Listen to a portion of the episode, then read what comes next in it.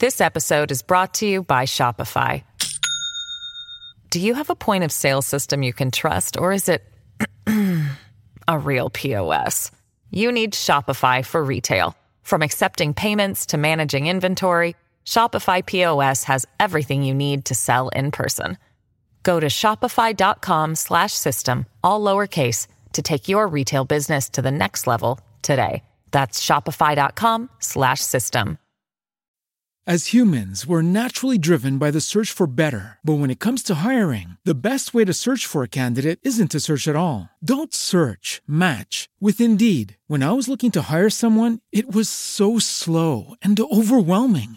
I wish I had used Indeed. If you need to hire, you need Indeed. Indeed is your matching and hiring platform with over 350 million global monthly visitors, according to Indeed data, and a matching engine that helps you find quality candidates fast. Ditch the busy work. Use Indeed for scheduling, screening, and messaging so you can connect with candidates faster. And Indeed doesn't just help you hire faster. 93% of employers agree Indeed delivers the highest quality matches compared to other job sites, according to a recent Indeed survey. And listeners of this show will get a $75 sponsored job credit to get your jobs more visibility at Indeed.com slash podcast. That's Indeed.com slash podcast. Terms and conditions apply. Buenos días, Madre Esfera. Buenos días,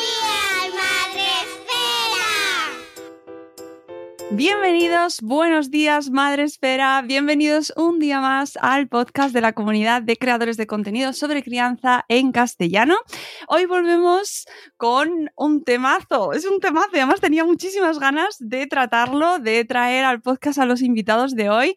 Eh, pero bueno, las cosas vienen cuando se puede, ¿no? Y justo este lanzamiento, este libro del que vamos a hablar hoy, eh, pues se hizo, se hizo de rogar un poquito que conste, ahora se lo- ya se lo voy adelantando a los invitados. Pero bueno, yo tenía este programa preparado hace tiempo ahí en mi, en mi planning y por fin hoy vamos a hablar de, un- de- de una cuestión que me parece eh, que yo sé que en mi audiencia, que padres, madres, educadores, a lo mejor os habéis quedado con el título un poco así. Como, ¿qué? ¿Qué? ¿Esto de qué va hoy? ¿Qué nos estás contando, Mónica? Pero eh, creo que os lo avancé en alguna newsletter hace un par de semanas. Tenía muchas ganas de traer este tema aquí porque la- eh, estamos viviendo tiempos mm, convulsos y como padres y madres tenemos que conocer un poco el terreno en el que nos estamos moviendo. Un mes en Tinder siendo mujer gamer. Pausa dramática para que allí detrás de la, la audiencia eh, os explote la cabeza. Y sin más, vamos a conocer a nuestros invitados de hoy, los autores de este ensayo, de este eh, libro que ha publicado Applehead eh, un poquito antes del verano, ya se publicó por fin. Y ellos son Marina Amores y Daniel Muriel. Bienvenidos, Marina, Daniel, ¿qué tal estáis? Gracias, muy bien. Bien, gracias. Gracias por la invitación, Mónica. Tenía muchas ganas de hablar con vosotros. Además, os conozco a ambos desde hace bastante tiempo. Os sigo por redes, sigo vuestro trabajo. Ahora os voy a presentar convenientemente, pero tenía muchas ganas de cruzar estos caminos que a veces eh, parece como que se separan, bueno, parece como mundos separados, ¿no? La crianza, la educación, que tienen que ver con, por un lado, la sociología, los videojuegos, eh, la eh, identidad de género, el feminismo. Bueno, pues es que tienen mucho que ver, amigos. Tienen mucho que ver.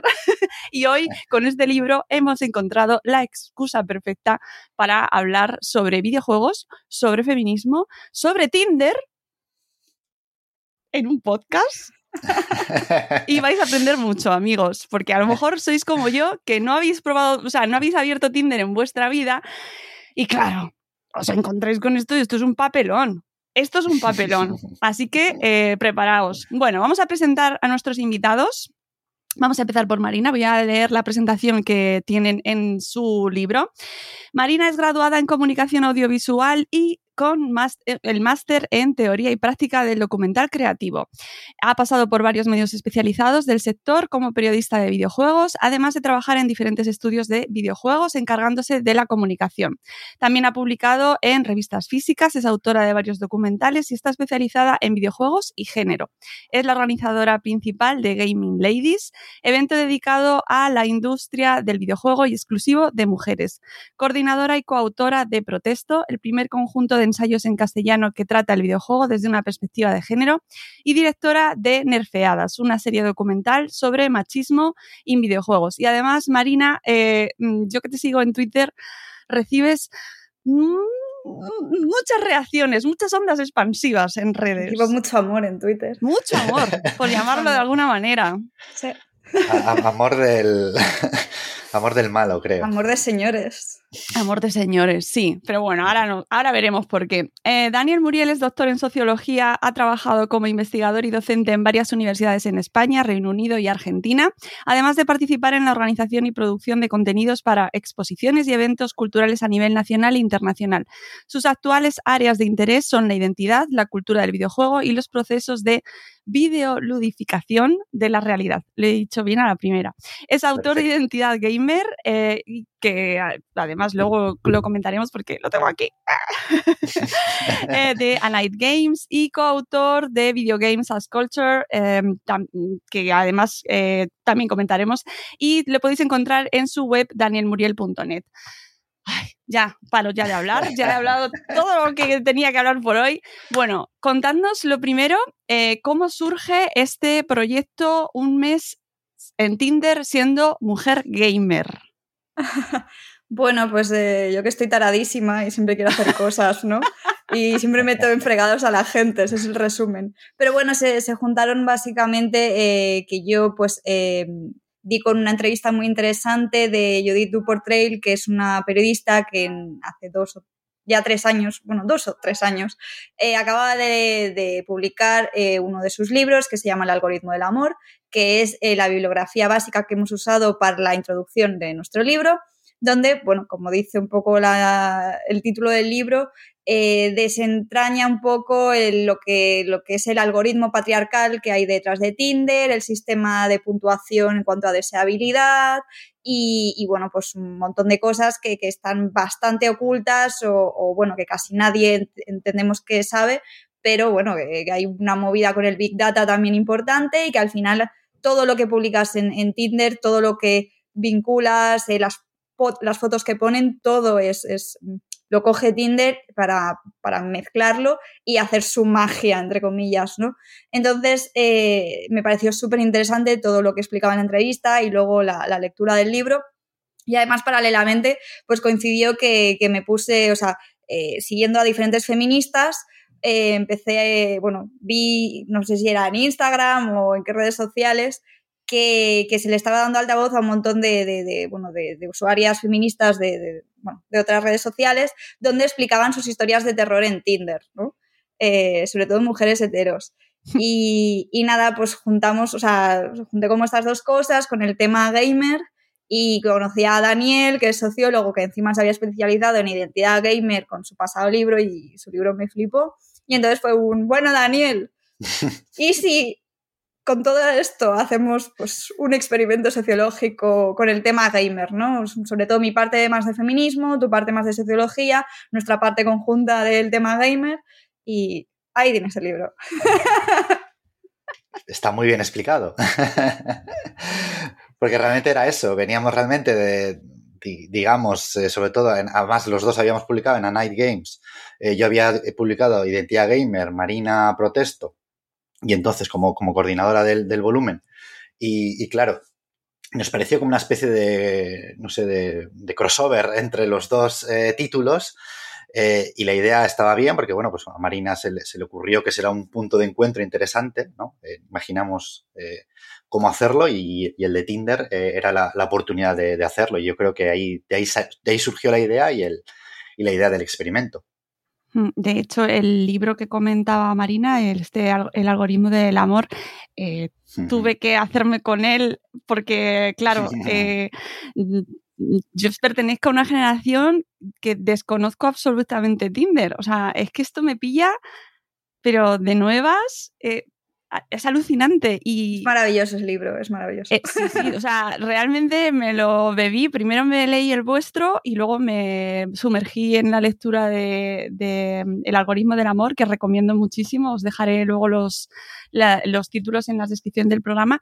Pero, mm, pero para mi generación claro, esto es muy chocante, ¿no? Descubrir cómo cambia los hábitos de relación social, eh, cómo está determinando eh, cómo nos relacionamos entre nosotros y eh, como madre intuir que esto ya no tiene nada que ver el mundo que están heredando nuestros hijos con el que vivimos nosotros, ¿no? Me, mm, generó muchísimas dudas eh, y, necesidad de saber cómo plantearnos, cómo hablamos con nuestros hijos eh, sobre este tema, porque es el entorno en el que se van a mover. Yo no sé si vosotros os lo... Claro, vosotros estáis en otra generación, pero lo habéis planteado para quién, quién va a leer este libro realmente?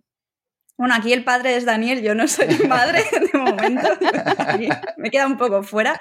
Eh, pero bueno, o sea, quitando la, parte de maternidad, que Dani, si quiere, la va a cubrir. Eh, Sí, va apartando, la, ha espantado un poquito ahí. Eh, no, o sea, nuestro target en principio era pues gente interesada en, en tecnología, gente también interesada en feminismo y también el, colectivo pues gamer o habituado a, videojuegos, ¿no? juntamos tantas cosas que a la vez es como muy específico, pero abarca tantas cosas que puede interesar a mucha gente, desde gente del colectivo simplemente feminista que, está interesada en, ver otras cosas, pero que, al final hacemos una lectura con gafas moradas, gente que viene de tecnología, eh, por el tema, pues eso, de desde el algoritmo, con el tema de Tinder, aplicaciones, gente que viene de videojuegos, porque al final tratamos sobre todo, todo gira alrededor de la identidad gamer, así que creemos que al final podemos coger diferentes tipos de público entonces, bueno, claro, yo en ningún momento pues me, llegué a, preguntar, ¿esto será interesante para padres? Y ahí dejo el tema para Dani. bueno, a ver, es cierto que al final el interés del libro eh, puede ser bastante amplio en el sentido de que eso, como dice Marina, gente que venga de diversos ámbitos o de diversos intereses, feminismo, sociología, identidad, gamer, tecnología, eh, uso de las nuevas apps, cómo se construyen relaciones eh, a través de, los medios digitales, estos novedosos que han ido apareciendo estos últimos años. Pues realmente ahí hay como una confluencia de, diversas cuestiones que puede, dependiendo cada uno, o cada una puede entrar por, lo que más le pueda, le interesar, ¿no? Pero sí es verdad que uno cuando piensa en este tipo de, de cuestiones puede decir, bueno, pues aquí sí que hay una serie de lecciones, por ejemplo, para, padres y madres, en el sentido de, bueno, eh, desde muy pequeños tenemos que empezar si, si, tenemos una cuestión estructural, por ejemplo, como tiene que ver con el machismo, que cómo, se relacionan eh, hombres y mujeres eh, en, este, en, contextos como, como, este, pues quizá desde sería bien que, que, los padres y madres se enteraran un poco, se empaparan de cómo están ligando ahora la gente joven y vea qué dinámicas se reproducen en esos lugares porque también nos permite luego o nos da herramientas para educar a, nuestros hijos e hijas, ¿no? Eh, porque aquí creo que si llega, eh, realmente, bueno, ya, ya entraremos igual en más detalle más adelante, ¿no? En esta conversación, eh, pero ahí se produce una serie de interacciones en contexto de gente, pues eso, bastante joven realmente, si uno lo, lo piensa y que ya viene con una carga de, machismo estructural muy, muy, muy, metida. Entonces, estas cosas obviamente no se cambian eh, de la noche a la mañana y un buen lugar para empezar es que los padres y madres tengamos una formación eh, adecuada en este sentido y veamos eh, qué hay. Es verdad que tal como están cambiando este tipo de, aplicaciones y todo, todo, lo que conlleva la cultura eh, digital, no sabemos qué va a ocurrir, por ejemplo, de aquí a 10 años, cómo van a ligar cómo se van a relacionar eh, las, eh, las, personas, pero sí es verdad que las cuestiones de machismo, discriminación por género y, demás van a seguir estando ahí si no las abordamos desde, desde el origen, ¿no? Y el origen pues pasa, entre otras cosas, por la, por la educación de nuestras hijas y de nuestros hijos. Sí, además, en mi caso personal, yo no soy gamer, mm, apenas juego videojuegos, la verdad, lo reconozco, con lo cual mi conocimiento es prácticamente nulo sobre este tema y tampoco soy usuaria de Tinder y sin embargo me ha resultado interesantísimo la lectura de este libro, ¿no? Porque le encuentro Mm, bueno, pues un montón de, implicaciones, de derivaciones, de reflexiones que se pueden obtener. Por eso animo a la gente que nos escuche que no se deje llevar o no se asuste por el título eh, o por algún sesgo o prejuicio que pueda llegar a tener, ¿no? De, ya me van a contar algo de feminismo. no os preocupéis, es súper interesante y muy necesario hablar sobre estos temas porque nuestros hijos están creciendo hoy en día en estos entornos y necesitamos hablar sobre ello y ahora veremos por qué. Eh, creáis un personaje el, objeto es del experimento, creáis un personaje ficticio que es una amiga vuestra, si no me equivoco, Marina. Sí, es una amiga mía. Una amiga tuya. Sí. ¿Cómo elaboráis este personaje? ¿Cómo creáis esa identidad? Que me interesa mucho este tema de la identidad gamer de, esta, de este personaje. ¿Y cómo lo lanzáis ahí, al peligro? Bueno, empiezo yo y continúa Dani. Eh, pues nada, primero teníamos que buscar una, un rostro para, para, nuestro personaje ficticio que se llama Bea. A partir de ahora, cuando digamos Bea, es esta chica, eh, que al final es la que sale en las fotos. No sé si queréis enseñar algunas fotos para que la gente se haga a la idea. Pues bueno, esto es un podcast, pero voy a, voy a utilizar imágenes. Si, si luego puedo usar las imágenes. claro, claro, claro, claro. Sí, que está De repente se me ha ido, se me ha ido. No, es normal, porque ahora todo es transmedia y todo. Claro, claro, claro. Como nosotros nos estamos viendo, pues eh, se me ha ido. bueno, pues ya, ya veréis las fotos. La cuestión es que. Em, de hecho, una cosa importante del libro es que está, está todo color, está, está muy bonito maquetado, sobre todo porque nos interesaba que, que los lectores y las lectoras apreciaran eh, qué es lo que veían nuestros interlocutores de Tinder cuando creían que estaban hablando con Bea, ¿no? En cualquier caso, pues eh, lo primero era buscar un rostro que no fuera muy presente en redes sociales, claro, no podía coger una amiga mía medio famosa, yo no me podía poner por si me reconocían, entonces, bueno, eh, di con una amiga que, aceptó prestarse como experimento para, para las fotos y básicamente pues le puse con todo mi merchandising a, a, posar, o sea, toda mi ropa de videojuegos, toda mi, mi, colección, todos mis libros, todo mi tal. Hicimos pues un día pues una, una, sesión de fotos que ya previamente había comentado con Dani de, mira, más o menos tengo estas cosas, eh, más o menos em, hablamos de qué tipo tendría, o sea, qué tono tendría las fotos, ¿no? No queríamos eh, sexualizarla ni hipersexualizarla como a veces eh, vemos esta identidad game de la gamer girl de la que queríamos huir, pero sí que queríamos que fuera como lo más natural posible de una chica de, menos de 30 años cuya principal identidad es, jugar a videojuegos o el mundo de los videojuegos.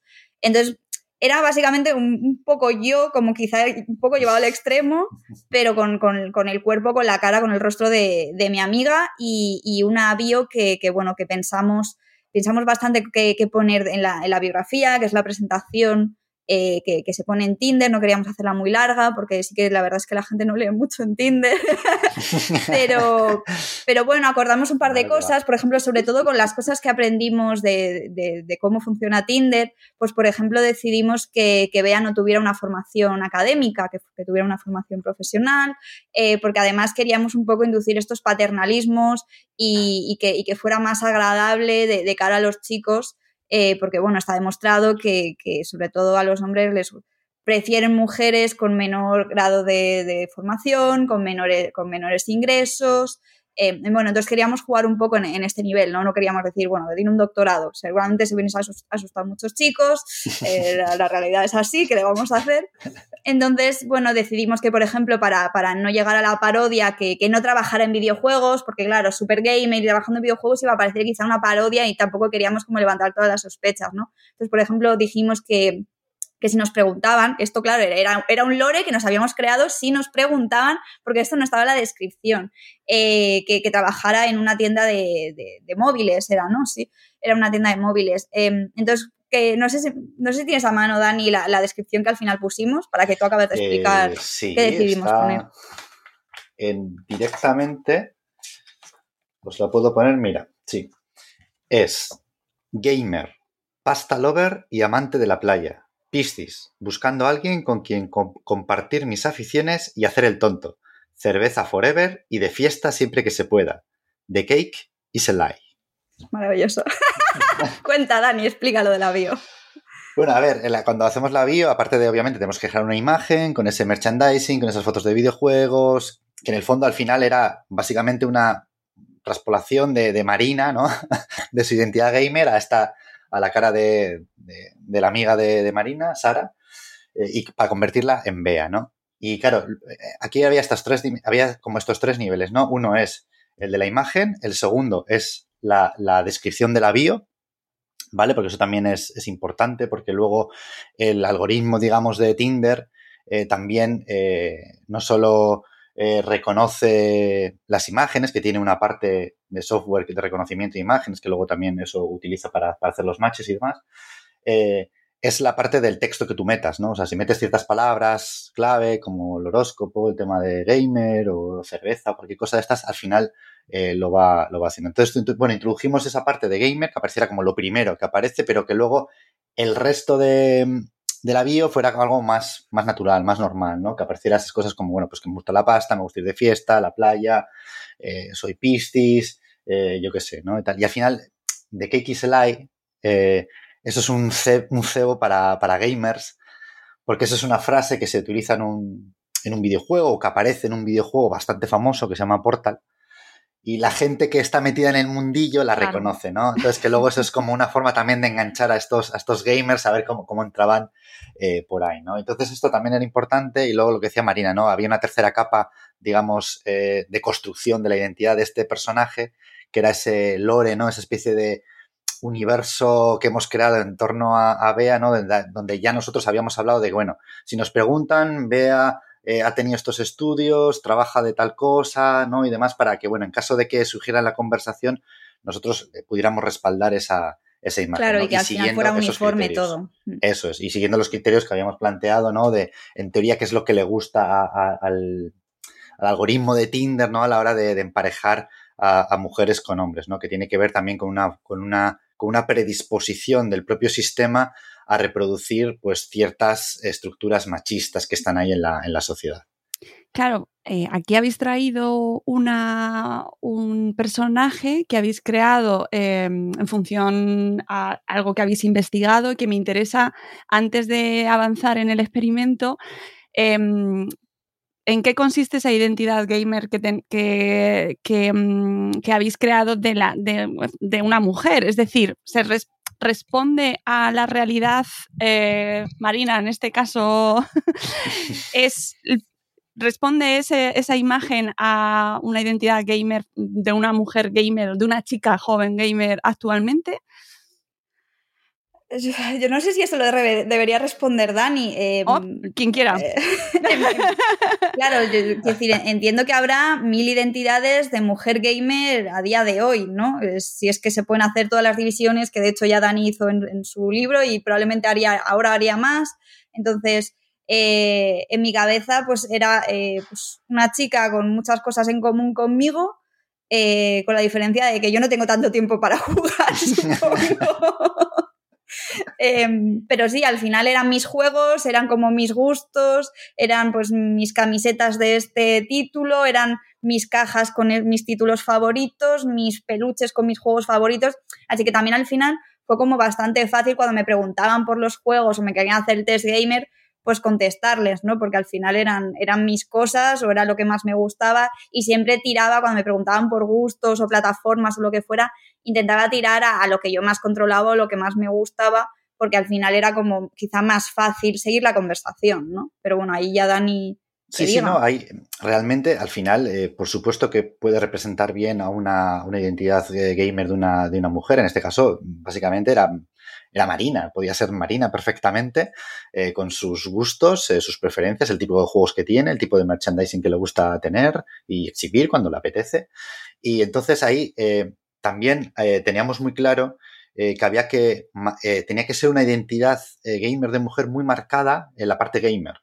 ¿Por qué? Porque sabíamos que eso también era un punto de fricción con las representaciones hegemónicas que hay sobre lo, sobre lo gamer, ¿no? precisamente el, cuando hay alguien que juega mucho, tiene mucho interés por videojuegos, ¿no? Esa, esa, idea del hardcore gamer, de alguien que su identidad gamer es muy fuerte y que, pues eso, que juega mucho y que sabe mucho sobre videojuegos y tal, está muy masculinizada, ¿no? La, la representación hegemónica, ¿no? No quiere decir que eso sea necesariamente real.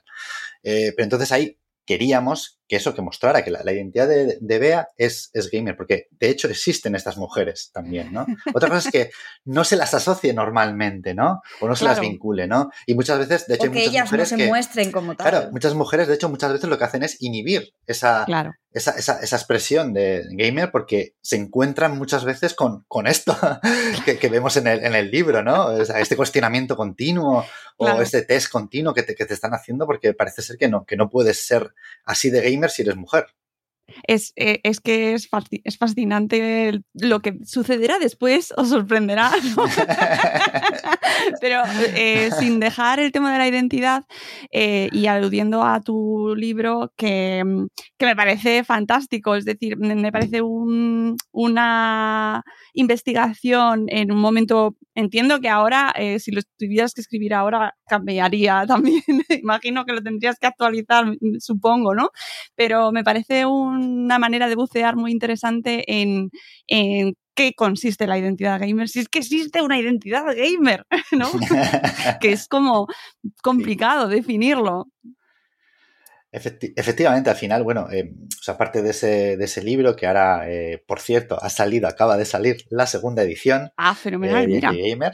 hay que hay, ahí escribo un nuevo prólogo. Precisamente, ahora que decías, ¿volverías, harías otras cosas? Pues sí, evidentemente en ese prólogo, por ejemplo, sí planteo eh, cuestiones que tienen que ver, o sea, yo creo que sigue estando bastante vigente, ¿no? El contenido del libro, pero sí es verdad que habría cosas que seguramente pues habría que repensar o cambiar o que, bueno, que uno ve con otros, con otros ojos, ¿no? Después de, con, la distancia y tal.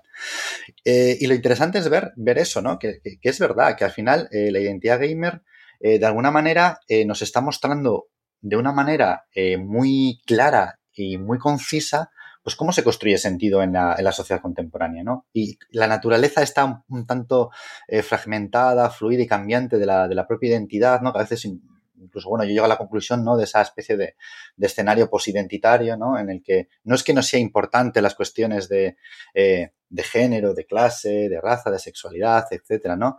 Sino que ya no tienen que pasar por, por, ese filtro de la identidad como una especie de eh, identidad monolítica o fuerte, ¿no? Que es un poco la que se pone en cuestión cuando hablamos de gamer, todos tenemos en la cabeza como esa imagen del hombre blanco heterosexual, joven, ¿no?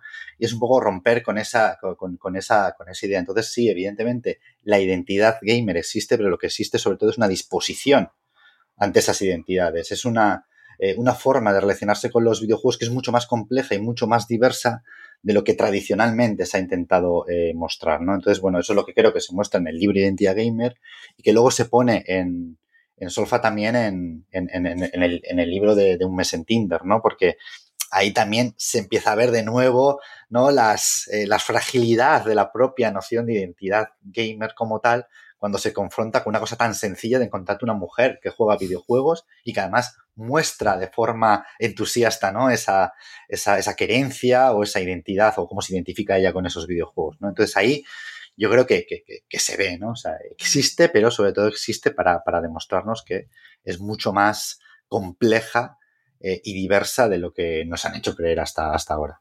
Y además parece como que se pone en contraposición, ¿no? Eh, una identidad frente a la otra, o, o una identidad se construye eh, frente a la tuya. Y en el caso, por ejemplo, de, las, de, de los jugadores contra las jugadoras, digo contra, por, por decir, bueno, esa oposición, sí. ¿no? Parece como que eso, esa lucha de, no, yo soy tú no puedes ser jugadora porque si tú eres gamer, entonces yo qué soy, ¿no?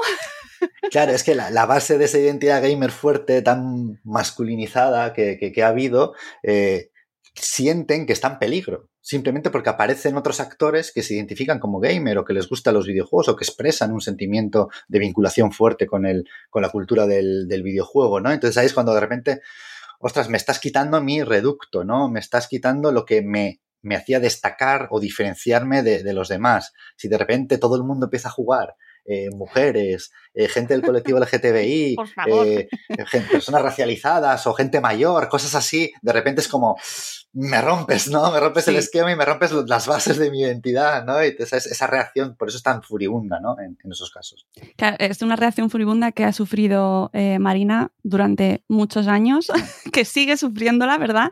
Eh, por cierto, que no he dicho su perfil en Twitter, que es muy conocido, Blissy, por así es conocida.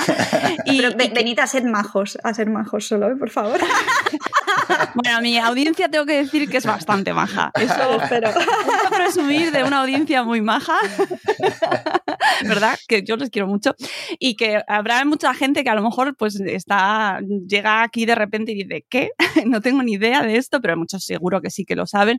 Y que tú te has enfrentado directamente, has recibido esa, esa eh, reacción furibunda precisamente por eh, manifestar y poner eh, en solfa esa identidad eh, que tú defiendes, ¿no? Y que muchas mujeres gamers defienden, sean como sean y tengan la identidad que tengan.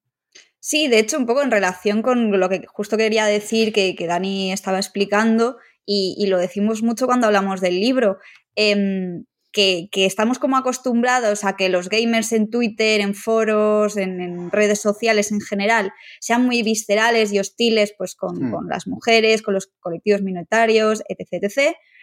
Pero por nuestra parte ha habido cierta sorpresa que en una aplicación de ligue no disimulen. No estamos diciendo que de repente se hayan deconstruido, no esperamos eso, pero teníamos cierta esperanza que aunque fuera para, para tener sexo, ya no hablo en relaciones afectivas, ¿eh?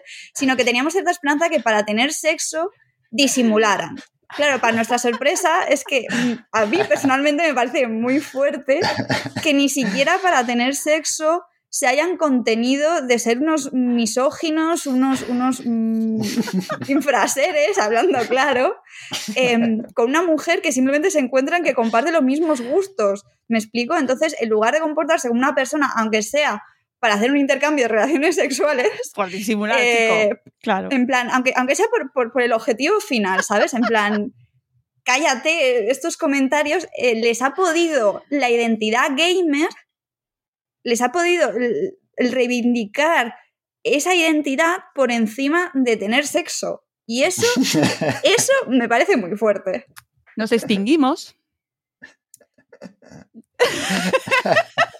A lo mejor es lo que Es que- toca. Es verdad que es una cosa, una cosa muy curiosa, ¿no? Hay un objetivo instrumental, ¿no? Cuando la gente que usa Tinder, lo que Claro. quiere es eso, eh, ligar, eh, tener sexo, ya está, ¿no? O sea, ta- tampoco suele ir mucho más allá. Ya, como dice María, no, no es necesario ni siquiera que, que construyan una relación afectiva de, de larga o media duración, ¿no? Sí, sí. Pero aún así, fíjate que podía ser, pues venga, vamos a disimular un par de aquí las conversaciones estas y luego una cita y así a ver si luego vamos a la cama, lo que sea. Pues tampoco, ¿no? O sea, había un momento en que no, oye, mira, mi identidad gamer no me la toques, que yo a mí no me vas a ganar tú en el Overwatch o lo que sea, ¿no? Entonces, Porque aquí ya habéis adelantado un. Bueno, pues eso. Habéis, eh, hacéis, creáis el perfil ABEA Hmm. y ponéis en marcha el experimento. Antes de, de- de seguir, eh, ¿qué expectativas teníais? Bueno, ya me habéis dicho más un poquito más o menos, que no tan, tan heavy, pero ¿qué expectativas teníais con este experimento? A ver, yo es un poco lo que he dicho, o sea, yo estoy acostumbrada a que, a que los hombres, sobre todo los hombres gamers, pues, pues no sepan comportarse con, con mujeres, pero tenía cierto halo de esperanza que aunque fuera por simplemente mojar el churro, hablando claro, eh, disimularan.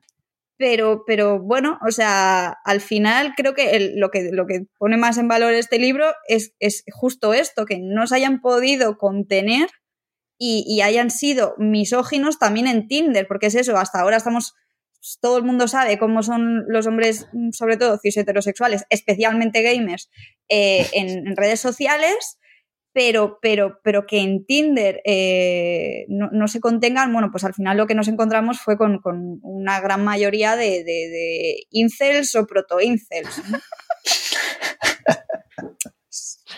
Bien, bien, bien. Mm, No sé, Eh, no sé qué, Dani, qué expectativas ver, tenías, la- porque claro, como tú tienes una socialización masculina. Es, es pues verdad que las, tampoco- que las expectativas, a ver, es verdad que, eh, obviamente, a ver, es- esto era esperable, ¿no? Eh, las expectativas eran bajas, pero sorprendentemente baja- quedaron por debajo de esas expectativas, ¿no? O sea, nos encontramos incluso algo mucho peor. Eh, lo que sí que, sí, que, sí que creo que nos sorprendió, y creo que eso sí lo comparte también Marina, es eh, que con- sea, que en el mes que, que duró el experimento tuvimos muchas interacciones, ¿no? Igual más de las que esperábamos que iba a haber. Eh, sí. Eso, eso creo que sí que es una cosa relevante. Creo que fueron 300... Tenéis 30 Eh, 303 conversaciones abiertas y eso es. 501, 501 matches en total. matches. Y Matches. eso creo que fue un, fue un éxito así Madre bastante notable, ¿no? O sea, en el ámbito de, de- de Tinder. eh, yo tampoco soy conocedor de estas cosas, pero sé que eso No, no, es, Eh, es era- mucho, es mucho. es mucho, o sea, es mucho. O sea, que en ese sentido conseguimos un, un perfil que, bueno, que fue lo suficientemente atractivo eh, para muchos hombres con, me imagino, con, con aficiones eh, o querencias gamer. Y esto creo que sí también era, era interesante, ¿no? Porque pensábamos que sí iba a tener cierto impacto, cierta relevancia, pero lo que hizo es que, bueno, pues en este sentido nos dio mucho material con el que trabajar y además también pues hacía que, el, que, el, que los resultados que sacábamos de ahí eran muchos más sólidos, ¿no? Al tener muchos más casos con los que explorar. Sí, sí. Bueno, suelo añadir que, para que os hagáis una idea, 300 de 500 matches es que más del 50% de, de, de matches nos hablaban. Eh, teniendo en cuenta que nosotros no Mm. eh, empezamos ninguna conversación, o sea, solo dejábamos que fueran ellos los que propiciaran para que no pensáramos que cualquier tipo de entrada por nuestra parte fuera ningún tipo de provocación o que, que estábamos condicionando el inicio de la, de la conversación y cómo, entonces dejábamos siempre que nos hablaran ellos y, y que te hablen más de, de la mitad de tus matches es mucho. Puedo decir. Habla, habla Marina de, desde la experiencia. Bueno, que luego la gente que nos escuche que nos lo ponga en comentarios, porque eh, es verdad que habrá mucha gente pues que le pille de nuevas, pero sí sé que hay ya gente un poco más, pues, más con más años, más mayores, más viejos, Hmm. ya está, ya lo decimos así. Bueno, pues que se van, van entrando en estas aplicaciones pues de pues que se separan o entran ya a edades que yo me imagino que será una socialización diferente a la que tiene la gente más joven. Pero claro, eso ya pues, lo dejo para los investigadores, Eso- porque ahí desde luego me parece que hay un campo, madre mía, madre mía, de, de- de- no sé, para Un mucho. campo fascinante realmente. Sí, sí, sí, pero, pero bueno, que, que, que aunque eh, haya una mayoría de gente joven, también hay mucha gente mm, más adulta en, Sí, sí, sí. No sé si os habéis Sí, sí, sí, sí, encontrado también más edades o ha sido No, gente joven. Porque, porque nosotros restringimos el, el- Ah. el rango de edad. Esto es una cosa que puedes hacer en Tinder. Tú le dices Es de verdad. qué edad hasta qué edad quieres, igual que eliges el género también de con quién quieres, a quién quieres ver, ¿no? En- entonces nosotros creo que pusimos de 24 a 34, ¿no? Queríamos como hacer una media de, de unos 5 Sí. años para atrás y 5 Recuerdo años para, para adelante de- de- del personaje de Bea. Y si no me equivoco, Bea tenía ahí, le pusimos 28 años, pues a lo mejor era 23, 33 o 24, 34, algo así. O sea, ese fue el rango de edad que nos encontramos. Mira, fue de 24 a 38. Ah, pues mira. Es verdad, por encima, pusimos sí. más, por encima Sí. porque, bueno, para Por también... por el tema del algoritmo, para que, que le gusta mucho juntar a hombres más mayores con mujeres más jóvenes. sí. Sí, sí, esto es Eh, el patriarcado. es el patriarcado. Es una, claro, lo del tema del algoritmo tiene mucha importancia. Volvemos al libro del algoritmo del amor, que recomiendo muchísimo y que explica muy bien cómo funciona, pero que, se, que vosotros lo mencionáis mucho en el libro, habláis mucho sobre ello y cómo determina ¿no? Esa, es- las relaciones con las que os vais a ir encontrando y qué, eh, o sea, qué, qué os vais, eh, qué tipo de relaciones y qué tipo de conversaciones, qué tipo de gente os va, os, os va a cruzar ¿no? la aplicación. ¿Qué os encontráis? Vamos al meollo. Todo mal.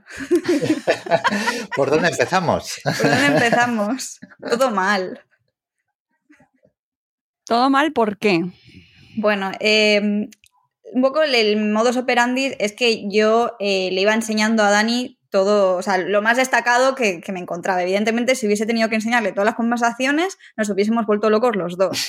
Entonces yo hacía como una selección de lo que me llamaba más la atención, le pasaba las capturas y esto hacía dos cosas. Por una, él iba eh, guardando y clasificando y por otra, eh, consensuábamos cómo seguir la conversación, ¿vale? Entonces, eh, una vez acabamos el mes y, y Dani tenía ya todas las capturas que yo había seleccionado, él se puso a, eh, bueno, evidentemente las leímos todos, todas juntos, pero eh, él hizo cinco clasificaciones. Encontró como cinco clasificaciones que podíamos hacer en cuanto a reacciones y tipos de pues, conversaciones, comentarios que hacían. Y bueno, pues aquí Dani explica si quieres las cinco categorías.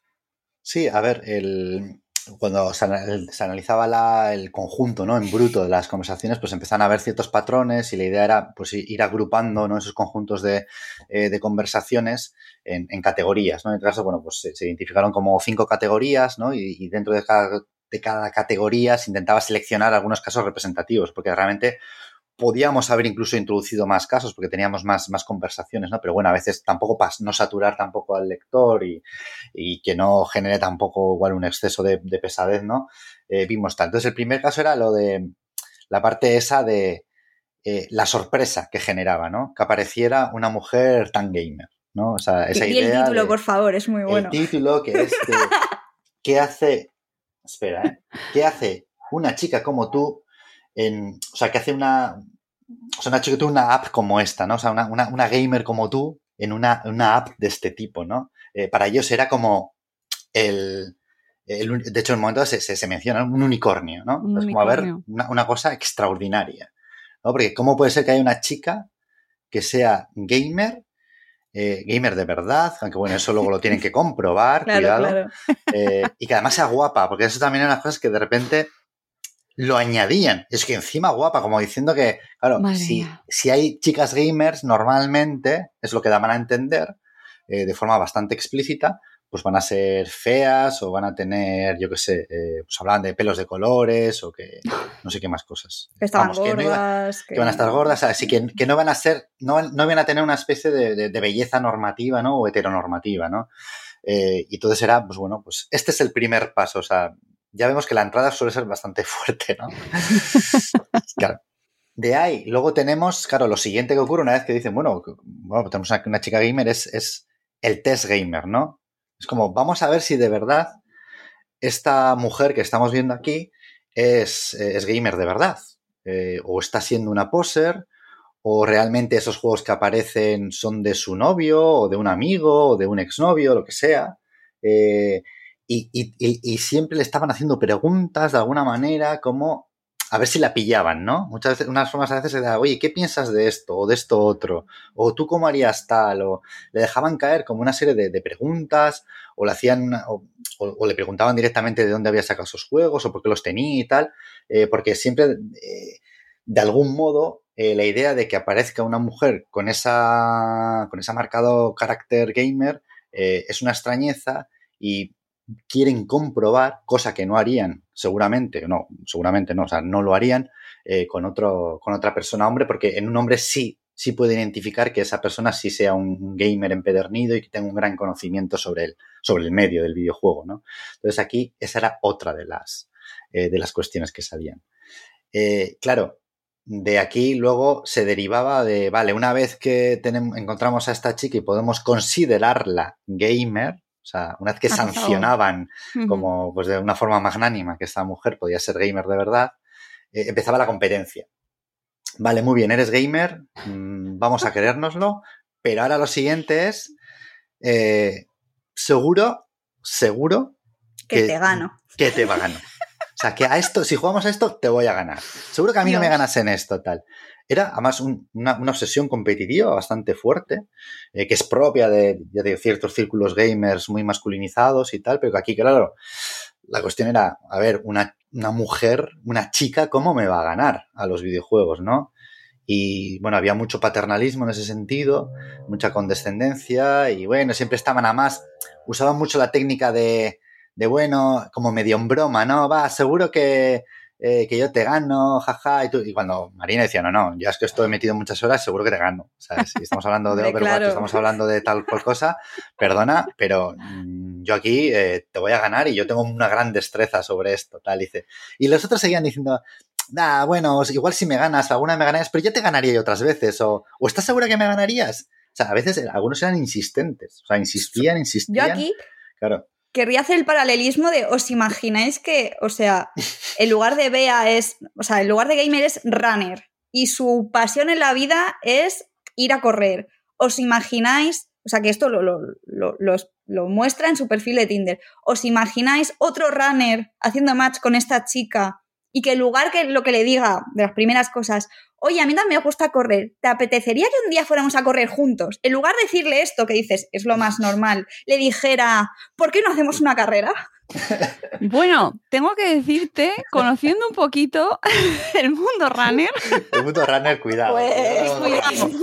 porque la primera pregunta de runner, y que no se me ofenda a nadie, pero es ¿a cuánto haces el, min- el kilómetro? O, ¿Sabes? Entonces, mm, yo creo que aquí cada sector tiene su... Pues, pues, pues relájense, identidad. por favor. O sea, reten a una carrera después de la quinta cita, después de saber si esa persona es competitiva y se le va a apetecer. O sea, de verdad, relájense, runners, relájense, gamers. Sí, sí, eso es, es- es un gran mensaje. Relájense. Relájense. Sí, pero es que era una pasada la, la de, la, de, la de hombres que incitaban continuamente a, a retarla, a ganarle, y aseguro que te ganaban esto.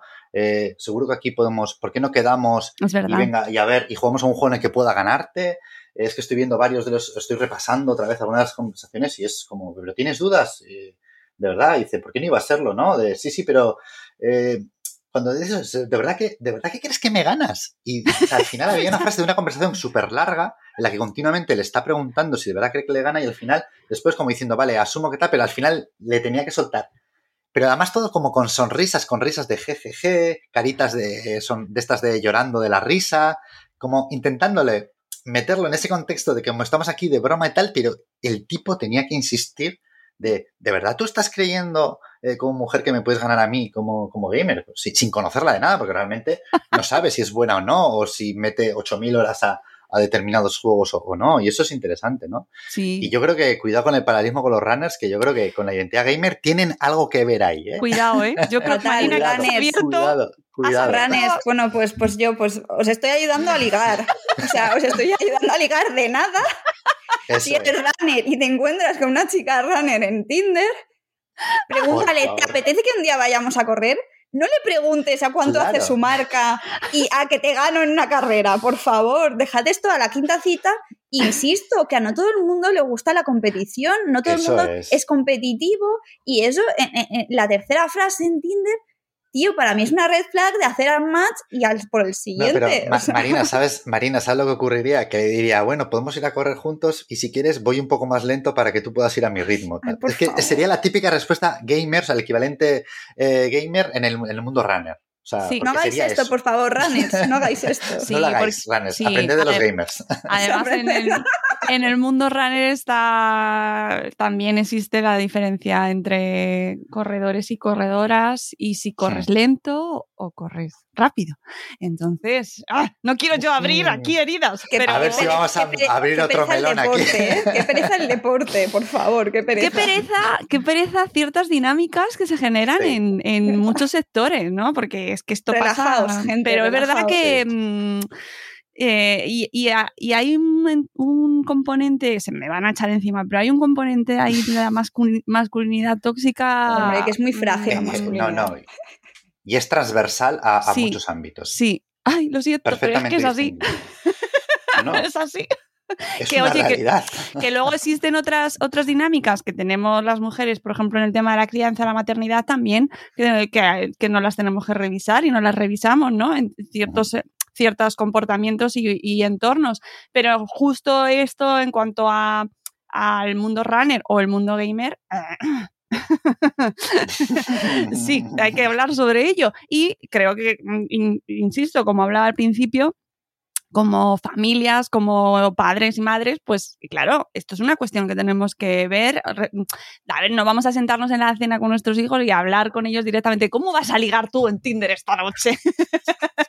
¿O cómo te relacionas con las chicas eh, cuando juegas con ellas? Bueno, pues eso es cuestión de ir observándolo. Pero sí que me parece muy bueno para ir pensándolo, ¿no? Para ir viendo. Nos habíamos quedado en el mm, tipo 3, me parece. en la, eh, sí, en la, competi- la competitividad, ¿no? Eh, digamos, esa gamer, ¿no? Y bueno, y después de esto, además esto según va avanzando en las categorías, si van como, vamos entrando más en la, la profundidad, ¿no? Esto es como en Apocalypse Now, que vas remontando el río Mekong y cada vez aquello se vuelve más oscuro, ¿no? Más, Total. va- vas entrando más, ¿no? En ese, en ese corazón de las tinieblas. Entonces aquí pues nos encontramos ya con, con, con actitudes ya abiertamente machistas, que probablemente se puedan ver en otros lugares, ¿no? Y, ya empiezan a rozar ya pues, situaciones un tanto desagradables, ¿no? Bueno, por un lado tenías a esa gente que era muy condescendiente, ¿no? Y que te decía aquello de, eh, bueno, eh, tú pareces, pregúntame algo porque pareces bastante inteligente, ¿no? Porque, como diciendo, bueno, claro, y Bea le responde, ¿cómo que, ¿por qué, qué pensás que no iba a serlo? Eh, y dice, bueno, si te digo la verdad, todas las mujeres que conozco tienen moscas en la cabeza, ¿no? esto es una conversación real, literal, que dice eso. O sea, básicamente está insultando a, a todas las mujeres. Y dice, bueno, pero tú parece que tú no. el tipo dice, tú no, te, voy a, te voy a salvar de la quema, ¿no? O sea, como diciendo, bueno, pues, o, por ejemplo, que sean muy insistentes eh, con, con quedar, con pedir el teléfono. Eh, y en plan, como yo aquí no vengo a perder el tiempo, oye, a ver, ¿quedamos o no quedamos? ¿O, me das el teléfono y hablamos? Eh, y empiezan a, situaciones ya un poquito más, más violentas, más desagradables, o directamente pues te llama no sé, hola bombón, cosas así que dices, bueno, ¿de, dónde ha salido esta gente? ¿Cuántos años tiene? ¿80? ¿O de qué época ha salido, no? No. Pero quiere decir que de repente ves ciertas cosas de, forma de comportarse eh, que ya empiezan a, a, pues eso, a, tener a la mujer como una especie de, objeto que tiene que, que, responder a sus necesidades y a sus deseos eh, sin que sean contestados, ¿no? Porque además a la mínima que, vea, eh, digamos, les contestaba o les decía algo, que además he de decir que Marina contestaba, cuando estaba como vea, contestaba de forma muy suave realmente. Claro, porque parte de nuestra estrategia metodológica. Claro, pero porque si no, si fuera Marina real, pues ya, vamos, les, había dado fuerza a la mayoría en nenas, claro. Pero la cuestión es que aquí, por una cuestión metodológica, intentábamos también eh, sobre todo para sacar más información, para sacar más reacciones, pues bueno, mantener un poco la conversación todo lo que podíamos y tal. Y aún así, eh, muchos eh, se ponían a la defensiva al primer comentario crítico que se les hacía. Sí, pero es que, es que consideraban a Bea un ser muy inferior y se notaba mm. a muchos niveles, tanto se notaba que, nos consideraban inferior intelectualmente como, como, como ser humano, como, ¿sabes? O sea, como un ser de menor categoría. O sea, evidentemente, al final esto es machismo, ¿no? Pero se notaba muchísimo eh, cómo no, no, no, nos hablaban como, como a un ser igual. Y se notaba, es que en todo el momento. Sí, que además es curioso cuando va, como tú bien decías antes, cuando van a, están intentando ligar. Esto es una app de ligue, no es una app de conversación, no es Quora, ¿no? No, es, no son conversaciones elevadas, ¿sabes? que, que, vas a ligar y se supone que estás buscando una estrategia que te, que te que conduzca a un buen fin. llevártela al huerto, llevártela al huerto. Que nos dice mucho de las estructuras que tenemos aprendidas y las dinámicas sobre de, de, de, ligue que hay eh, instaladas en, insisto, en generaciones muy jóvenes. Efectivamente, y además es una cosa que se reproduce de una manera mm, bastante cruda. Eh, y creo que eso es una, cuestión a revisar. Yo creo que también este libro puede, una forma que puede servir eh, de una forma muy gráfica, literalmente, porque es un, libro que está editado de una forma realmente gráfica y muy con ilustraciones, color, etcétera, pero que se ve de forma muy, muy clara ciertas dinámicas y que intentamos eh, glosar también e interpretar y relacionar. Y yo creo que, eh, porque claro, si una mujer lee esto, seguramente se va, a ver reflejada eh, muchas de sus experiencias personales, ya, ya, sea en un ámbito como una aplicación como Tinder, una aplicación de ligue, como en otros ámbitos de su vida personal, va a ver reflejada muchas de estas cosas, ¿no? Y ella igual no le va a decir tanto, pero sería muy interesante que, que muchos hombres eh, se mm. acercaran a este libro y vieran esas dinámicas de las que igual no son conscientes, que a veces reproducen y no son, no son conscientes porque, eh, porque creo que es importante que, que, aprendan, ¿no? O sea, Marina tiene un, lo dice medio en broma, pero yo creo que también es bastante en serio de si queréis ligar de verdad, eh, usad, o sea, lo que tenéis que hacer es no hacer lo que, lo que hacen estos tíos en este libro. Es, es, un manual a la inversa de cómo ligar. Solo con que no hagáis esto, ya tenéis mucho ganado. La verdad es que Es sí, y además se lee, mm, tú, tú bien lo has dicho, está editado de una manera muy accesible, eh, se lee enseguida, rapidísimo, para padres y madres ocupados. No, vamos, a la puerta del cole lo podéis- A lo mejor os hacen preguntas, pero bueno, es muy interesante, es una lectura muy recomendable. Y, y- y se lee en nada. O sea, y además, como es muy gráfico, Sí. se ven los mensajes de, de una manera pues muy directa y muy impactante. Muy Sí, es muy impactante. Da- da- da, mm, es un poquito pesimista, tengo que decirlo, Sí. la verdad. Pasa que, bueno, es un reflejo también de esa realidad, que, que quizá eh, ex- expuesta de esta manera, igual hace que, que- que gente despierte. Y, por ejemplo, esos padres y madres que pueden leer eso, oye, a la hora de luego educar a sus hijos o que se fijen en las dinámicas, porque yo, yo tengo un niño de, cuatro años, bueno, ahora está en, lo- en la- en el aula de cinco años en infantil, y tú ya empiezas a ver dinámicas eh, desde muy pequeños eh, que reproducen ciertos estereotipos machistas, de cómo se relacionan entre ellos y con las chicas y ciertos discursos que ya empiezan a, decir y dices, ¿cómo es posible? Y claro, pero luego te das cuenta de, bueno, obviamente, viven en un entorno, sus padres, etcétera, eh, y empiezan a reproducir desde muy pequeños ciertas dinámicas que tú ya puedes identificar directamente como machistas. Entonces, si somos conscientes de ellas, podemos intervenir desde pequeños, porque si no, luego, cuando llegan a la edad de, de coger el móvil y ponerse aquí a ligar con, con mujeres gamers o de otro tipo, eh, est- están ya en una situación eh, bastante lamentable, ¿no? Eh, por eso creo que sí, sí, la verdad que sí sería, mira, no habíamos pensado en eso, pero eh, padres y madres, comprad este libro porque os va a ayudar en, vuestra, en la crianza de vuestras hijas e hijos, ¿eh? sobre todo de vuestros hijos si tenéis chicos, eh, porque creo que será, que es, que es muy importante de cara al futuro.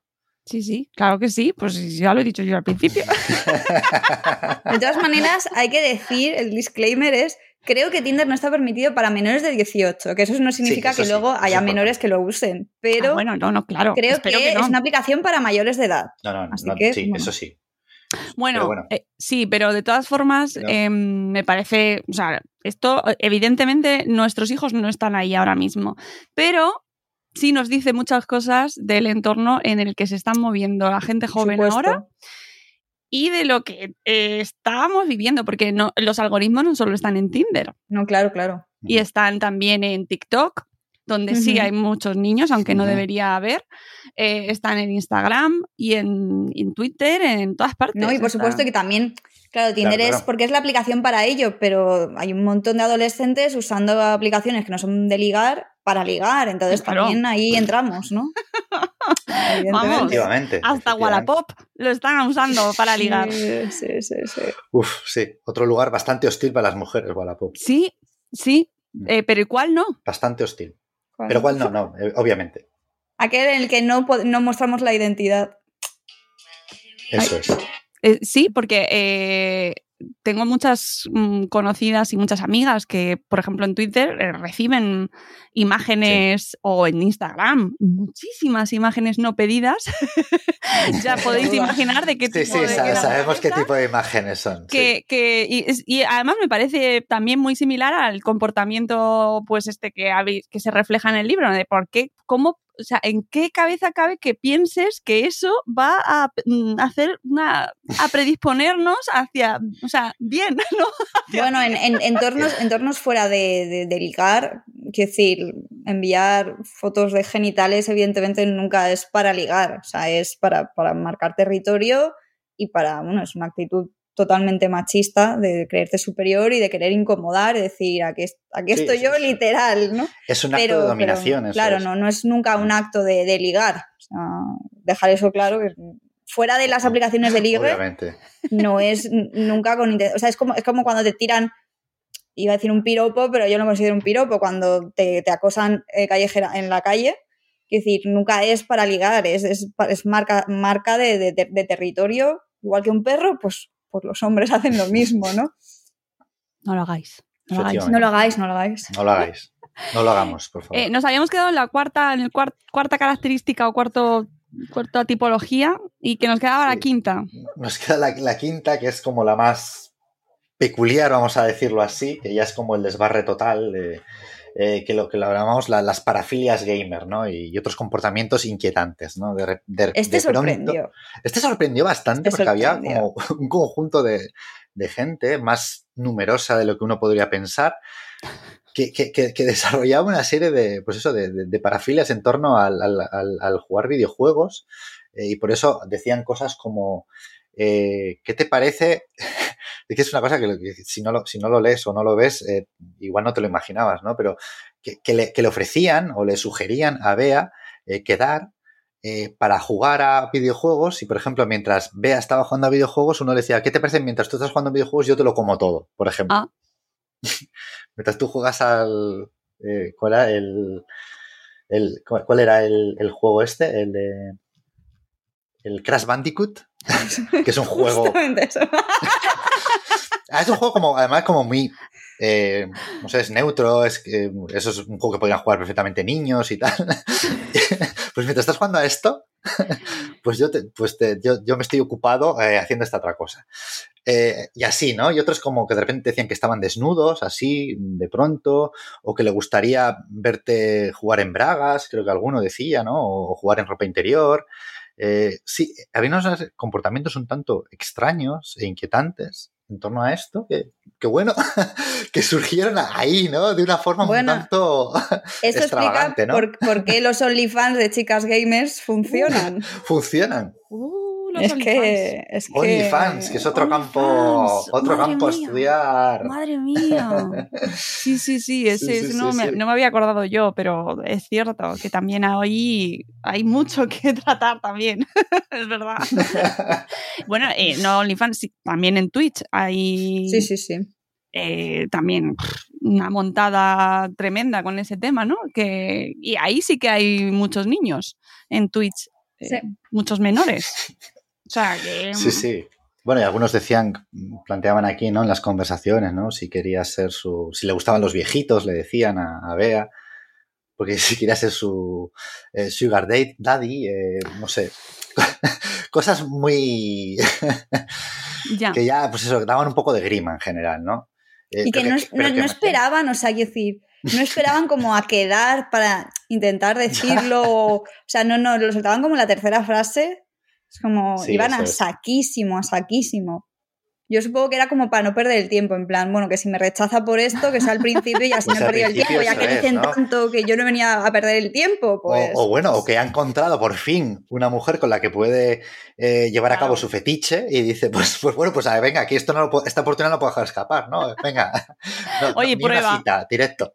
Claro. Prueba y, y ya surge esto. ¿no? Eh, ¿Cortáis en un mes eh, por, por ponerle algún límite temporal? ¿Porque tenéis suficientes resultados? Dijimos al principio de que fuera un mes, porque, bueno, creímos también que, o sea, cuando llegamos al mes teníamos 300 conversaciones y creímos más, más que suficiente el material que teníamos, ¿no, Dani? Sí, eso es. Además, bueno, al principio dijimos, vamos a cortar un mes por poner un, un límite temporal, ¿no? Eh, también por la salud de, de Marina, que era la que principalmente estaba manejando el perfil de, de, de Bea y realmente, es, que imagínate este torrente de conversaciones, eh, estar ahí encima de ello y, y ver las cosas que se veía, pues un poco eh, también te podía agotar, ¿no? Entonces, que consideramos en principio que el mes podía ser un tiempo suficiente y efectivamente lo fue, porque surgieron muchas conversaciones y ya empezamos a ver que se repetían patrones, ¿no? De hecho, aquí hay, o sea, hay, muchas conversaciones que se han quedado fuera. Eh, podíamos haber metido muchos más ejemplos de cada una de las categorías, se podían haber metido más ejemplos, ¿no? O sea, que esto ya decía, de alguna manera, que ya eh, se empezaban a repetir esos patrones de conducta, de conversación, ¿no? De discurso, y por lo tanto ya nos decía que, bueno, pues que ese mes eh, había sido suficiente, por lo menos, para, eh, para llegar a los objetivos que nosotros nos habíamos planteado desde el principio. Eh, que además en el libro sí que lo ponéis, pero para que la gente... Yo os recomiendo que os leáis todos el libro, de verdad, es muy recomendable, pero si hubo alguien, gente maja, había gente maja también, un poco de esperanza. Esto, esto sale eh, un poco de pensando Dani y yo, el tema de los agradecimientos, y yo diciendo de broma, bueno, pero hubo algún que otro hombre decente, con paciencia al pobre, porque claro, nos, yo como vea no podía decir, claro que sí, quedo contigo, no podía yo hacer esto. Claro. Entonces, bueno, pues, pues Claro. le, ponía, le ponía alguna excusa de la manera más educada que podía, rollo, pues bueno, pues mira, es que me cuesta coger confianza o de momento no estoy preparada para quedar, desde el respeto, eh, intentaba pues mm, tal. Y, y, sí que hubo unos pocos hombres, no sé si quieres que demos el porcentaje, Dani, no sé si queremos dejarlo con la duda. Eh, se puede dar, yo creo, porque es, que, porque es muy significativo. Eh, sí. De las 303 conversaciones, solo tres señores, eh, se señores podían sí. considerarse gente eh, relativamente, pues eso, decente o, o no, no. se haya comportado de una manera más o menos eh, normal. O sea que sí. si sacas el porcentaje, así más o menos es un 1%. Entonces, bueno, quisimos dar las gracias al 1% de esos hombres 1%. que se toparon con Bea y, y, y, se portaron como una persona normal.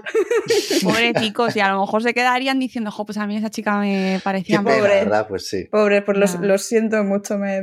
Bueno, tendréis algo por ahí por el mundo esperando. Bueno, pues por lo menos ahí. estás, en, estás en, los agradecimientos, no nos olvidamos de ti. No nos olvidamos de ti. Al final del, del libro tienes tu, tu, huequito ahí. Nuestro Imagínate de, de ser hombre, ser hombre y que te dé una chapita, un agradecimiento por portarte como una persona. Eso también es patriarcado, ¿eh? Hasta, Pero bueno. hasta, eso, hasta, eso, hemos llegado, fíjate. Hasta eso hemos llegado. Sí, la verdad es que una de las cosas, ahora os voy a preguntar vuestras conclusiones, pero una de las mías es que uf, no sé si en algún momento, espero que no, pero si en algún momento me tengo que plantear entrar, pues no sé con qué, no sé con qué objetivo, porque la verdad es que las estadísticas no hablan mucho a su favor. Lo siento por está, la gente de Tinder, pero... Está el mercado mal. Podemos hablar de que está el mercado mal. Esas son las conclusiones. Son Esas son las conclusiones, sí, fundamentales, ¿no? Eh, sí, es, no sé, bueno, en principio te diría, pues bueno, no te muestres como gamer si no quieres que sí. te empiecen a hacer, que igual no es tu caso, obviamente, pero bueno, eh, ah, sí, imagínate que quisieras, eh, yo qué sé, mostrar que te gusta mucho un juego. Bueno, pues cuidado, porque ahí, como te metas en el campo del retro gaming, eh, Ay, uf, uf, acabas de pisar ¿Sí? una, una, serie de minas de ahí bastante. Ahí están los, los, peores gamers, hay muchos tipos de gamers, pero los peores gamers están en la zona retro. No me digas, sí, pues serían sí, los hombre, míos. Porque son los mayores. Pues, porque eh... son los mayores, son los más carcas. Toma ya. Quiero libros sobre esto. Toma a lo mejor nos escucha ya. un hombre súper deconstruido, sí, apasionado del mundo sí. retro. Pido perdón a ese, a ese 1% de señores del retro que seguro que se tienen que salvar. Pero no, no, te o sea recomendamos que... que... tengas citas con un retro gamer. O sea que no usaré argumentos sobre el Tetris, pero es verdad que lo digo mucho porque es que, es que me gustaba mucho el Tetris. Es que, ahora, ahora hablando en serio, claro. es, es, es, muy triste que, que, las mujeres tengamos que esconder o, o, no poder mostrar abiertamente según qué aficiones que tenemos porque, al, porque siguen estando pues masculinizadas o predominantemente en, en, en un sector de hombres, ¿no? Y, y, es una pena que como para salvaguardar nuestra salud mental tengamos que, estar escondiendo o, no mostrando, que decir, si quieres mostrar esa parte de ti, tu hobby principal o tal, ¿por qué no lo puedes mostrar orgullosa? ¿Por qué no puedes? Y es, es, muy triste que, haya un montón de mujeres pues, pues escondiendo o no mostrando porque eh, las reacciones que sobre todo encuentran en redes sociales o en internet eh, son tan hostiles, son tan viscerales que, no, no les vale la pena, no les sale a cuenta. Sí, sí, pero fíjate el consejo que ha dado Daniel. No digas sí, sí, que eres gamer. Está, está, es, estamos totalmente de acuerdo los dos en esto. Estamos, estamos totalmente de acuerdo, sí, sí. Estamos en sintonía perfecta. Eso es, pero la cuestión es eso, ¿no? O sea, es verdad que la, la, la tremenda tristeza es eso, que hay mujeres que ya lo hacen, o sea, hay que decir que no es una cosa. Eh, y, y, esto es no solo del, del mundo gamer, de, por ejemplo, todo el mundo de la cultura popular, los que se llama cultura friki, etcétera, también muy problemática, pero estoy convencido eh, de que ocurre en otros campos de, de, de la juegos música, de, mesa. de, cine, de, de juegos, de, mesa, de mesa, de rol. También pasa. En el rol, en el también, rol. Que es también pasa. lugares sí. que, que, que, ocurre de manera clara, ¿no? Y, y, son lugares masculinizados precisamente por eso, porque eh, al final las mujeres son expulsadas de esos, eh, de esos ámbitos, porque no se sienten cómodas, obviamente, si están siendo agredidas o cuestionadas continuamente. O sea, ¿quién quiere estar en un lugar así? Que, que no se sienta seguro, que no esté, en teoría estar, debería ser un lugar donde se sienten seguros, están, están jugando o participando de algo que les gusta o que les apasiona, pero no pueden hacerlo eh, de una forma eh, eh, como lo puede hacer, de mucho más, más abierta y desinhibida, como lo puede hacer un hombre, simplemente por ser mujer, ¿no? Entonces ahí es donde tenemos que repensar, eh, sobre todo los hombres, ¿no? Desde, desde, nuestro lado, que somos los que estamos eh, haciendo el, eh, digamos que el gatekeeping ahí, ¿no? O sea, estamos ahí como cerrándonos ahí y no dejando pasar eh, a nadie que no, eh, Mm. que no cumpla determinados criterios, ¿no? Y ahí es donde yo creo que, que hay mucho trabajo por, que, por hacer. Eh, Marina, eh, para la audiencia que nos escucha que tengan hijas eh, aficionadas a los videojuegos y que se estén introduciendo en este mundo, ¿qué les dirías a, a estos padres, madres que ven cómo sus hijas están muy interesadas en este mundo?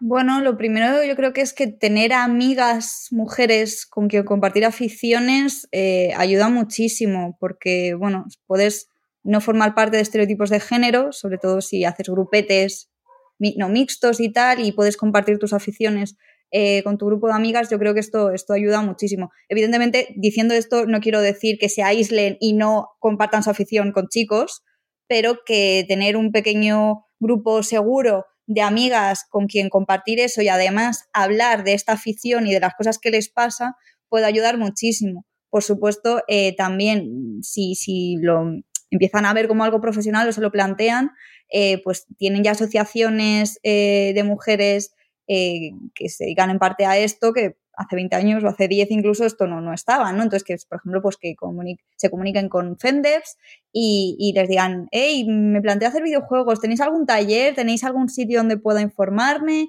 ¿Tenéis...? Y, y pues, pues eso, tener, tener una figura, o sea, por supuesto, tener role models, eh, mujeres en, en, quien inspirarse, eso también es muy importante, pero también, eh, sobre todo de cara a meterse, tener algún tipo de, mujer que te pueda hacer un poco de, mentora, eh, que sea, pues, que tenga más experiencia que tú, que, que, esté, que, esté ya metida en, la industria. Tener un apoyo femenino es, es muy importante. Y luego, para mí también, yo creo, sobre todo, de cara a pues, padres con, con peques, sobre todo más peques, para mí creo que es muy importante, y supongo que Dani estará de acuerdo, que aunque los padres no sepan mucho de videojuegos, es importante que si a los peques les gusta jugar a videojuegos o ven que hay interés por jugar a videojuegos, los padres se informen de qué pueden jugar con ellos y qué es apto para jugar con ellos, porque también se, se ve mucho que, que, claro, yo esto no lo puedo, no puedo entender, o sea, puedo hacerme una idea, pero no, puedo, no lo entiendo en primera mano, ¿no? Que a veces eh, los padres están hasta arriba de, de, de, los hijos, les ponen la tablet y simplemente quieren que estén distraídos. Pero es muy importante que sepan a qué están jugando sus hijos y de hecho lo que deberían hacer es aprovechar que sus hijos están interesados por un medio interactivo que pueden aprovechar para pasar tiempo con ellos también. Hay un montón de videojuegos que se prestan a jugar eh, en compañía, en jugar de forma familiar y, y, además pueden usar ya por el tope, el tope es coger ciertos títulos para aprender cosas juntos, idiomas, matemáticas, diseño, arquitectura, historia, inglés, lo que sea, ¿no? Eso ya sería el colmo. pero, pero, pero, ostras, es muy bonito, es, es un medio muy desconocido para un montón de padres y, que se informen, que, que, pregunten a otros padres gamers, pero, pero es un medio que se está desaprovechando muchísimo y, está muy guay poder compartir con, con, toda tu familia eh, los videojuegos. Yo estoy completamente de acuerdo. Yo creo que en todos los procesos de, de educación de niños y la crianza eh, tenemos que hacer lo que hacemos siempre, creo que es acompañarles y acompañarles en, en este proceso que creo que es muy interesante a través del videojuego, eh, jugar juntos porque es una forma de jugar, una forma de jugar eh, entre, entre, los padres, las madres y los, los hijos y las hijas, eh, que creo que es, que es muy, muy importante, dada la importancia que tiene hoy el medio digital. Uh -huh. O sea, estos niños ya desde muy pequeños ya manejan las pantallas, lo táctil, etcétera, desarrollan esa, esas habilidades además de forma muy temprana. Y yo creo que es un medio muy potente el del videojuego, con muchas capacidades, eh, y por eso yo creo que con, nuestros hijos parte de ese proceso es, es acompañarles, podemos aprender juntos, podemos eh, jugar a, a, determinadas cosas, como dice Marina, saber un poco a qué se puede jugar y a qué no, eh, depende de las edades, eh, cómo se va madurando. Yo creo que si les acompañamos en eso y nos vamos enterando, en lugar de demonizar un poco el medio sin más, ¿no? Y decir, bueno, es que esto es malo o genera adicción o yo qué sé, o, nos, o les va a volver muy violentos, vamos a enterarnos de qué va, porque hay muchos, hoy día hay muchos tipos de juegos.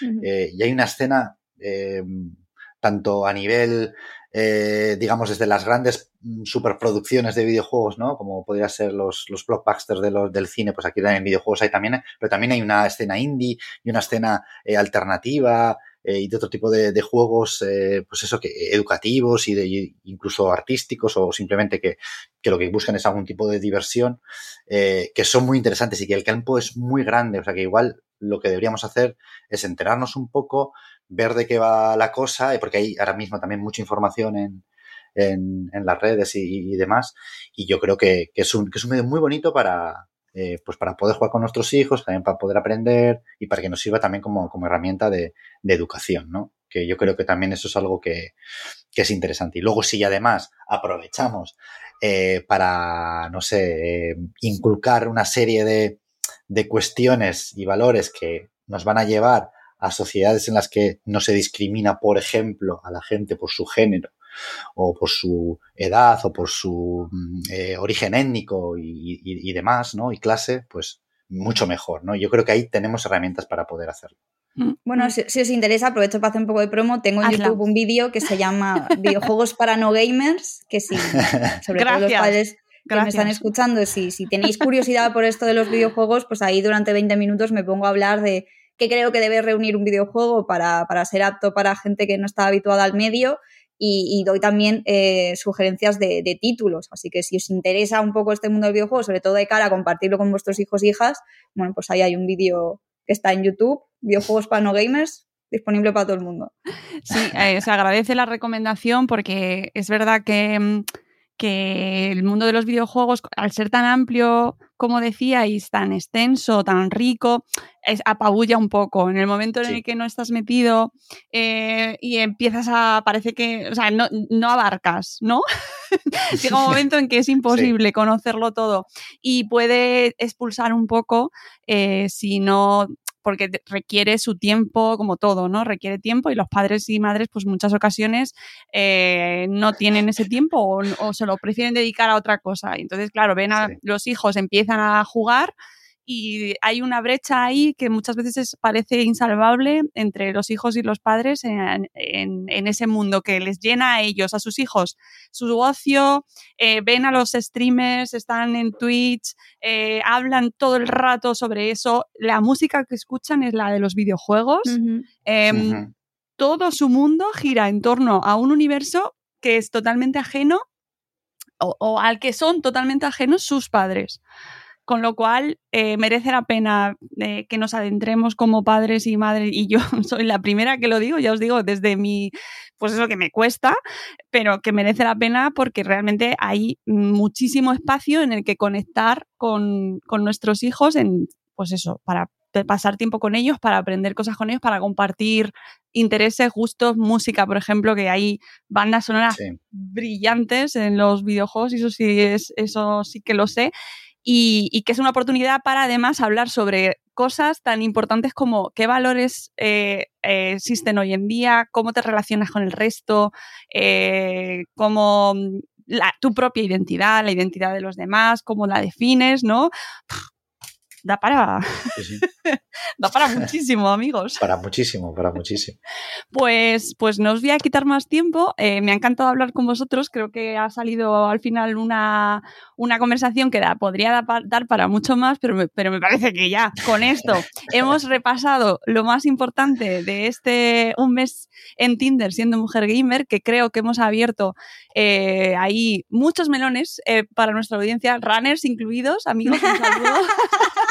A nuestros amigos runner.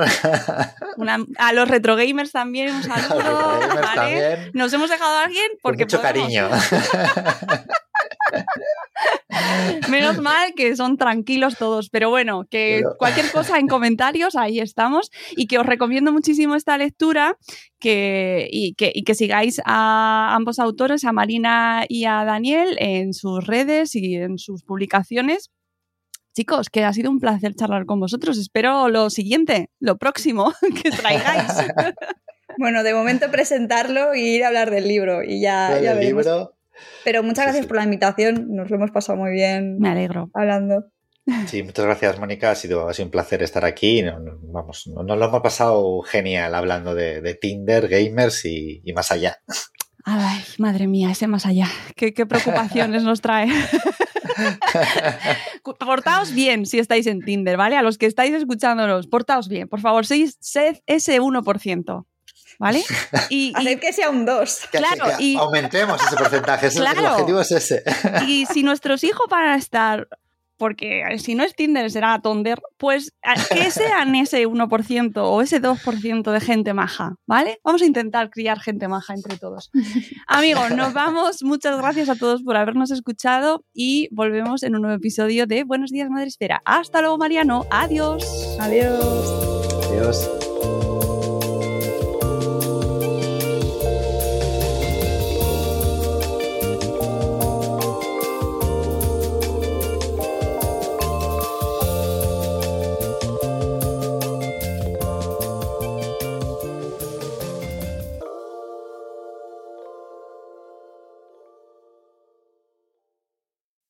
As humans, we're naturally driven by the search for better. But when it comes to hiring, the best way to search for a candidate isn't to search at all. Don't search, match with Indeed. When I was looking to hire someone, it was so slow and overwhelming. I wish I had used Indeed. If you need to hire, you need Indeed. Indeed is your matching and hiring platform with over 350 million global monthly visitors, according to Indeed data, and a matching engine that helps you find quality candidates fast. Ditch the busy work. Use Indeed for scheduling, screening, and messaging so you can connect with candidates faster. And Indeed doesn't just help you hire faster. 93% of employers agree Indeed delivers the highest quality matches compared to other job sites, according to a recent Indeed survey. And listeners of this show will get a $75 sponsored job credit to get your jobs more visibility at Indeed.com slash podcast. That's Indeed.com slash podcast. Terms and conditions apply. What if you could have a career where the opportunities are as vast as our nation, where it's not about mission statements, but a shared mission? At U.S. Customs and Border Protection, we go beyond to protect more than borders from ship to shore, air to ground. Cities to local communities, CBP agents and officers are keeping people safe. Join U.S. Customs and Border Protection and go beyond for something far greater than yourself. Learn more at cbp.gov/careers.